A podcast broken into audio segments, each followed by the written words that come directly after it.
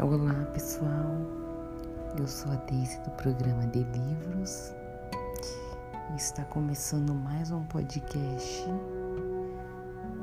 com a leitura do livro Mulheres que Correm com os Lobos, de Clarissa Píncula Estes. Hoje eu darei continuidade ao capítulo que tem como tema A Procura da Curandeira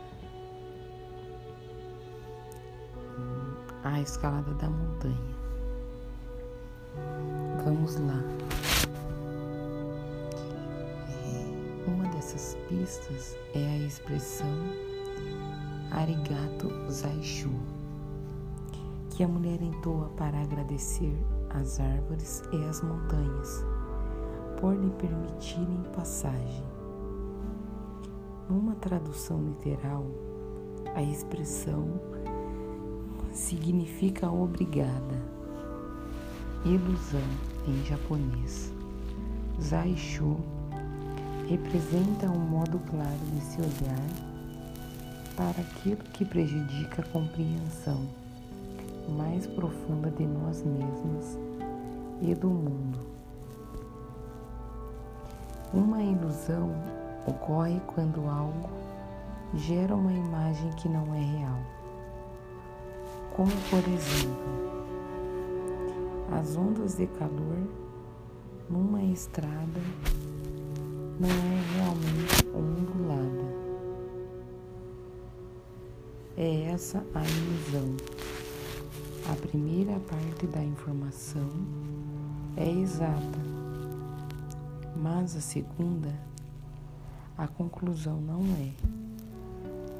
Na história, a montanha permite a passagem da mulher, e as árvores erguem seus galhos para o mesmo fim. Isso simboliza uma dispersão das ilusões que permite que a mulher prossiga na sua busca. No budismo, disse que existem sete véus de ilusão. À medida que cada um é eliminado, disse que a pessoa compreendeu mais um aspecto da verdadeira natureza da vida e do self. Erguer os véus fortalece a pessoa o suficiente para que aceite o significado da vida, para que desvende os padrões dos acontecimentos, dos seres e das coisas, e para que acabe aprendendo a não levar tão a sério a primeira impresso, mas a sempre procurar mais fundo. No budismo, erguer os véus é necessário para que a pessoa se ilumine. A mulher nessa história está numa expedição para trazer a luz para as trevas da raiva. Para conseguir isso, ela precisa compreender as muitas camadas da realidade ali na montanha. Temos tantas ilusões acerca da vida, ela é bonita e por isso desejável. Pode ser uma ilusão. Sou boa e por isso serei aceita. Podem também ser uma ilusão é, quando procuramos nossa verdade, também estamos procurando dispersar nossas ilusões. Quando pudermos ver o que está por trás dessas ilusões, que no budismo chamaríamos de obstáculos à iluminação, seremos capazes de descobrir o lado oculto da raiva Eis algumas ilusões frequentes acerca da raiva.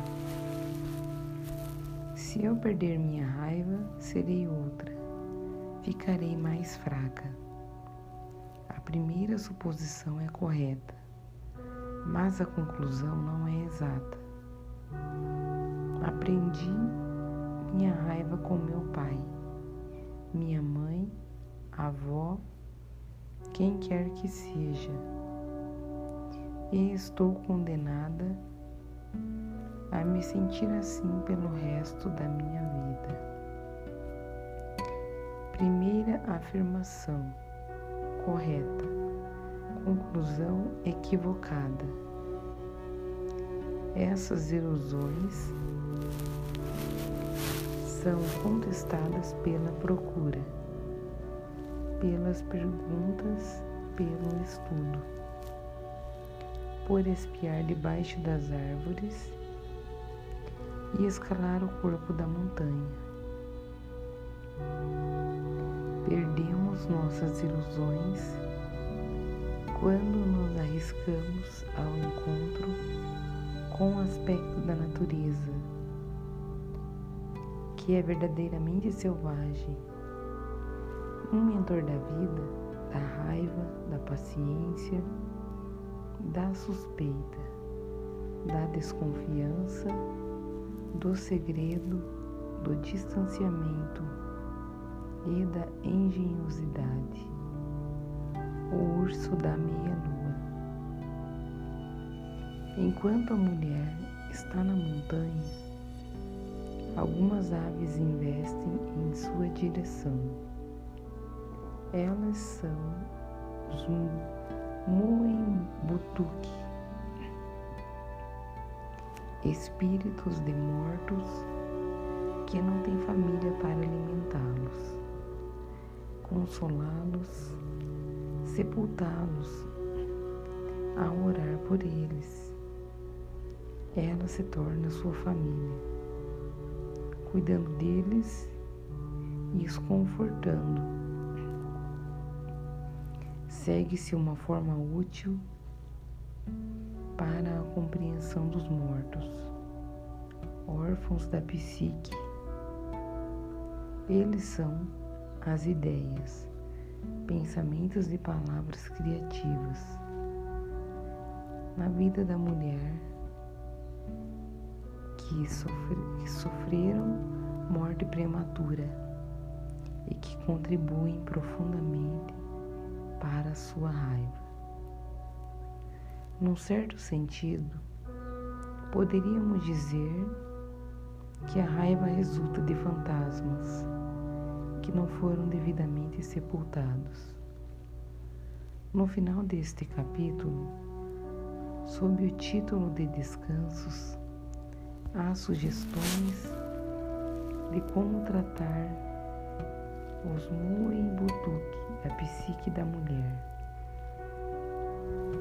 Como a história ilustra, vale a pena agradar o urso sábio, a psique instintiva e não deixar de lhe oferecer alimento espiritual.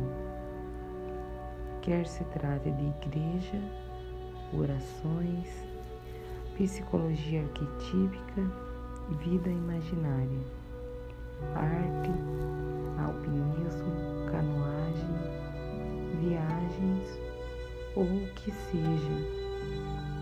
Para se aproximar do mistério do urso, você lhe oferece alimento. É um belo esforço consertar a raiva, desnudar as ilusões, adotá-la como mestra, pedir ajuda psique instintiva sepultar os mortos.